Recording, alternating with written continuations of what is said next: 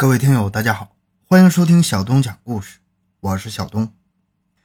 一九四五年四月十六日，日军全线败退，他们知道在中国的日子已经不多了，于是就把搜集来的金银珠宝、古玩文物都集中装箱，搬上了重达两千吨的神户丸号运输船，想要经鄱阳湖过长江，然后入海转道去日本。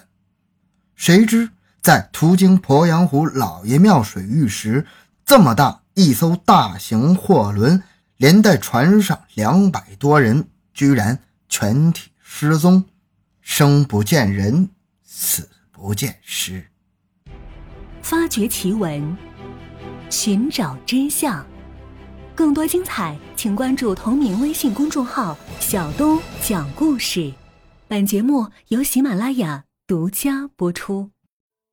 咱们都知道，一九四五年四月，日本还没有战败。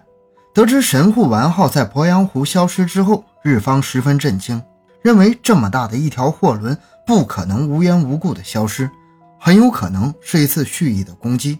也就是说，神户丸号是给击沉的。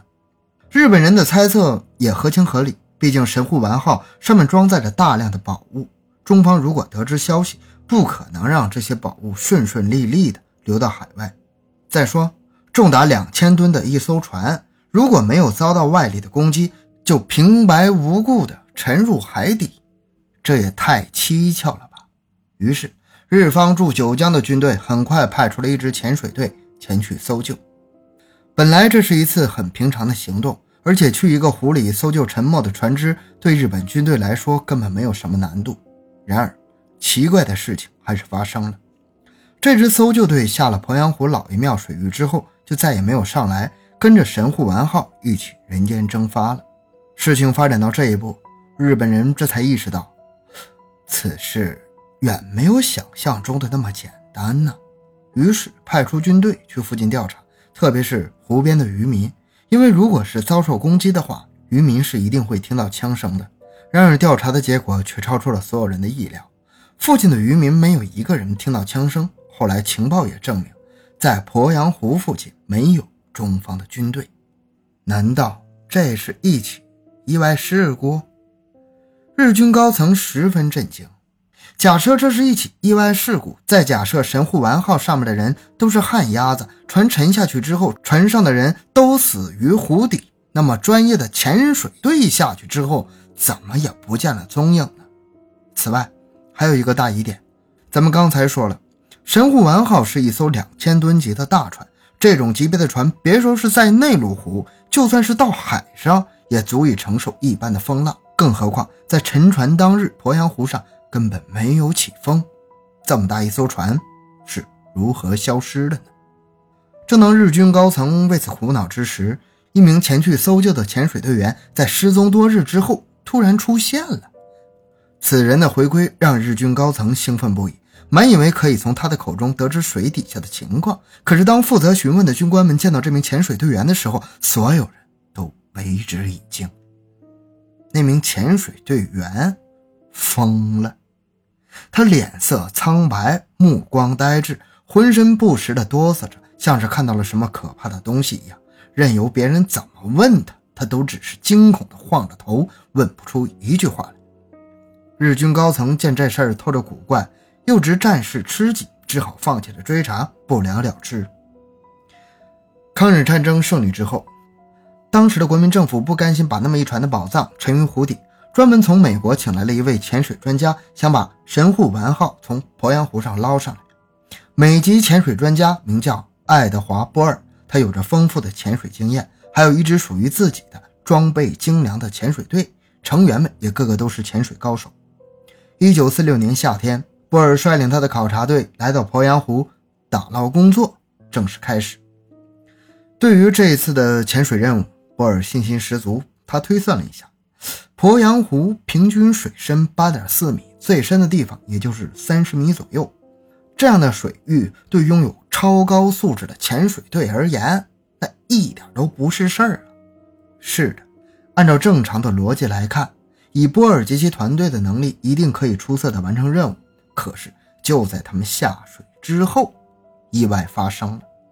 这支专业的潜水队下去之后，再一次人间蒸发，只有波尔一人死里逃生。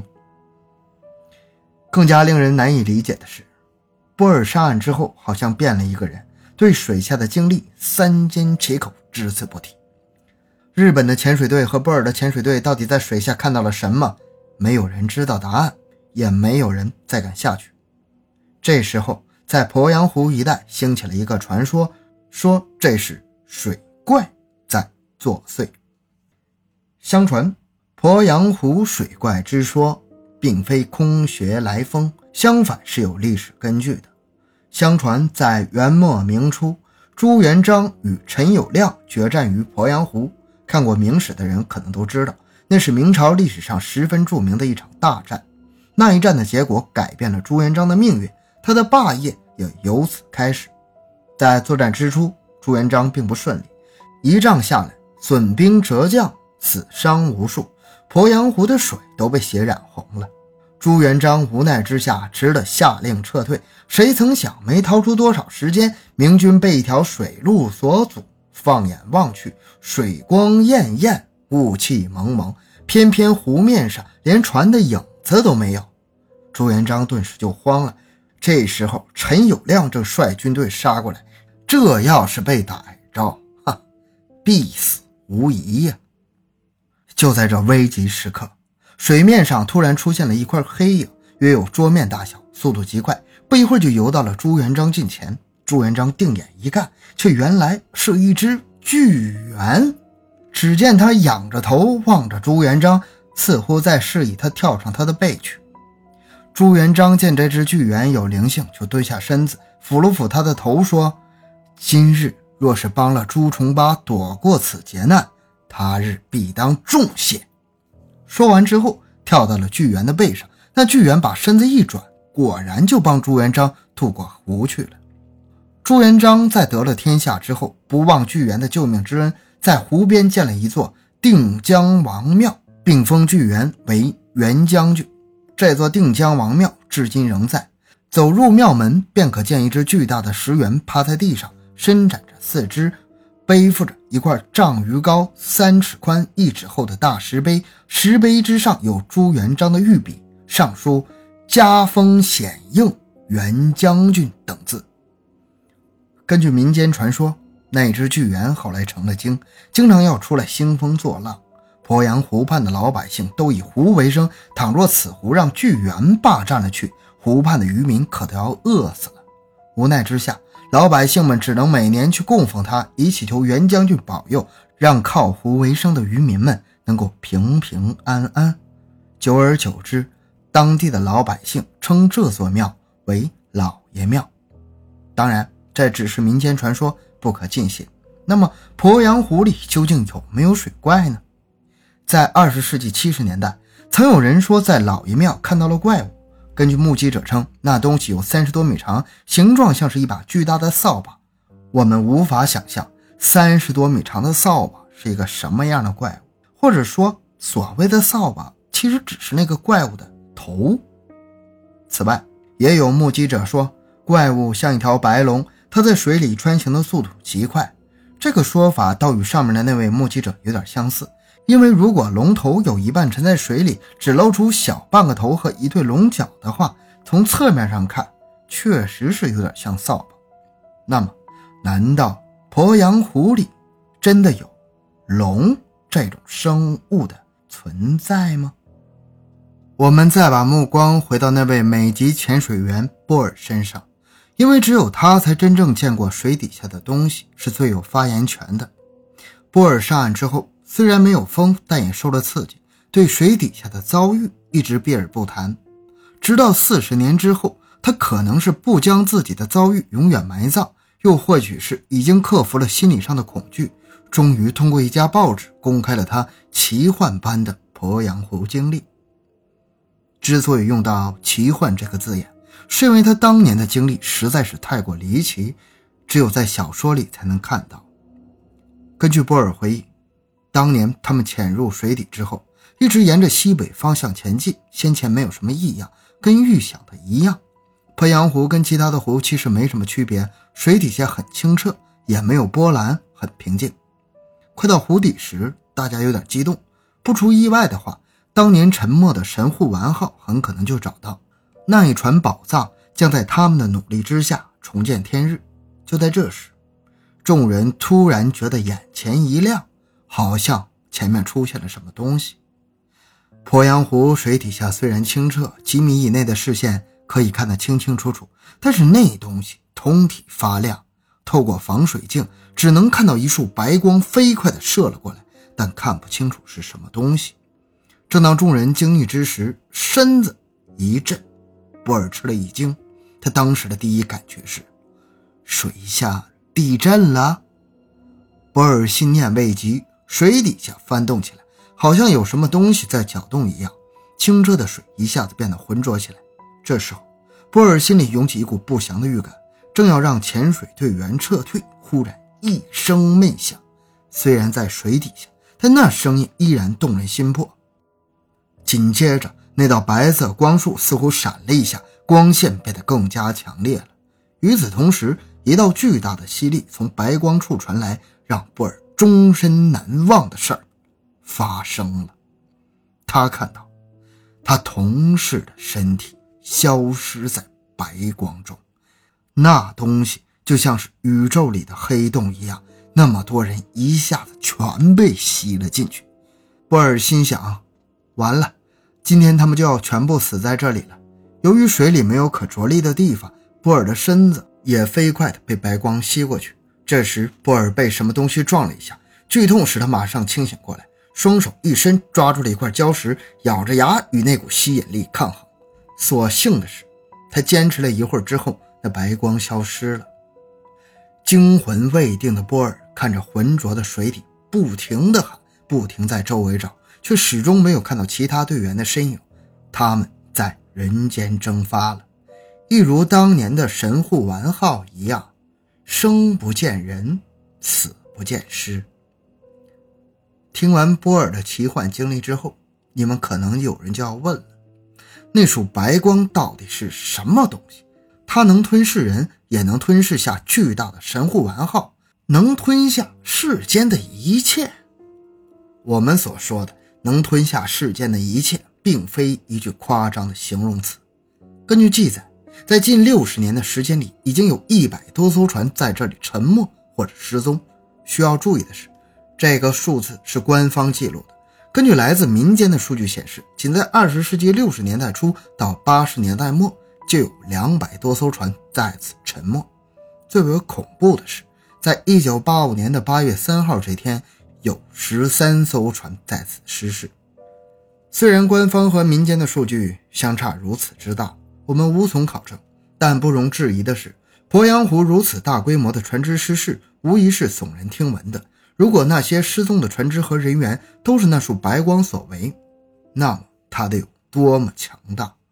为了搞清楚鄱阳湖底的秘密，我国组织了一支科考队。没想到的是，科考队遇上了更加离奇的事儿。科考队对老爷庙的沉船事件进行了归纳分析，结果显示，这里事故发生是有规律的，几乎所有的沉船事件都是发生在每年的三四月份。出事的当天，一般都是天气晴好，要么晴空万里，要么皓月当空，没有一起事故是发生在阴雨天的。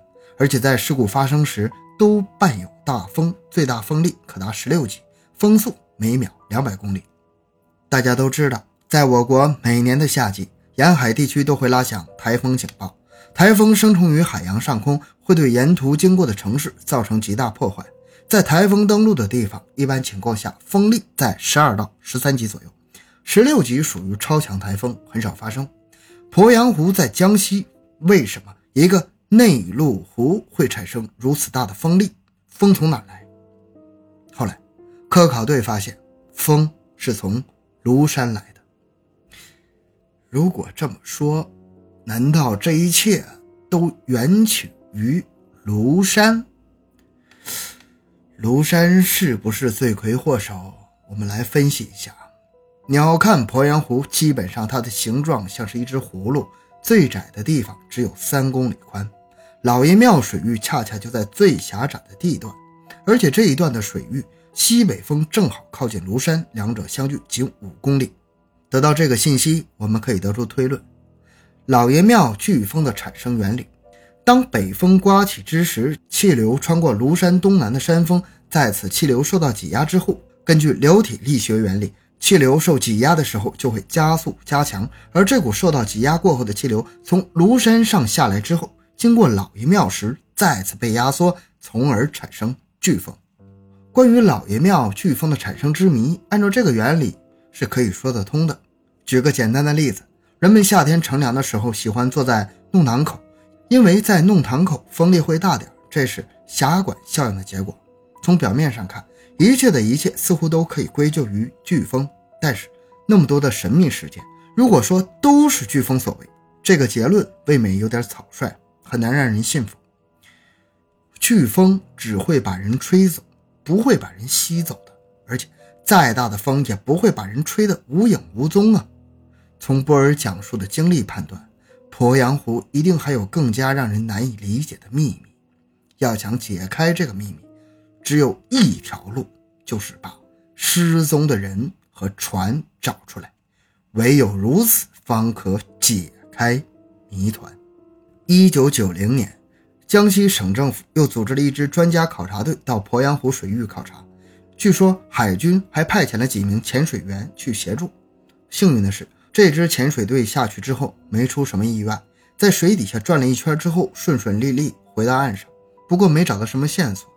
也就是说，这么多年以来沉没在这里的船只和失踪的人员全部不翼而飞。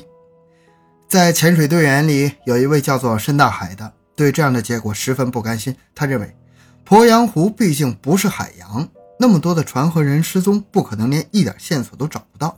所以他决定再次下去看看，于是带了助手小王再次下水。不料这次下水就出事儿了。当时小王是在岸边接应的，他见申大海下水之后，就在岸边等着。时间一分一秒的过去，小王在岸边越来越着急。三个小时之后，小王慌了，深大海的氧气只能用一个小时，现在三个小时过去了，深大海还没有出现，肯定是出事儿了。于是马上跟队里取得联系，考察队得知之后意识到大事不妙啊，立即组织能够找到的潜水人员全部下去寻找。奇怪的是，找遍了附近所有水域，居然生不见人，死不见尸，深大海失踪了。所有的人都震惊不已，好好的一个人，到底去了哪儿呢？根据以往发生的事情判断，失踪后的人不可能再次出现。然而这一次，事情似乎没有按照原来的轨迹发展。在第二天下午，申大海又出现了。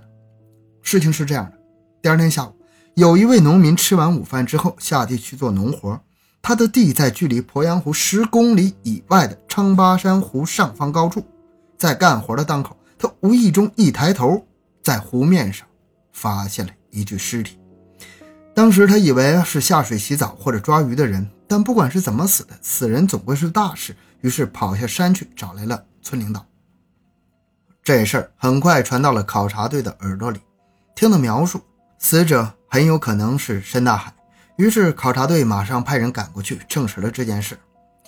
这个昌巴山湖是个不足二十平方公里的内陆湖，四面环山，而且距离鄱阳湖有十五公里。两者根本就不相通。既然不相通，那么申大海的尸体是怎么从鄱阳湖跑到昌巴山湖去的呢？更让人想不通的是，昌巴湖在山上，高出鄱阳湖十二米。大家都说水往低处流，是什么将申大海的尸体送上昌巴山湖的呢？没有人知道答案。更加没有人可以解释这个奇异的现象，鄱阳湖的奇异事件注定要成为了难解之谜。好，这个故事就讲完了。小东的个人微信号六五七六二六六，感谢大家的收听，咱们下期再见。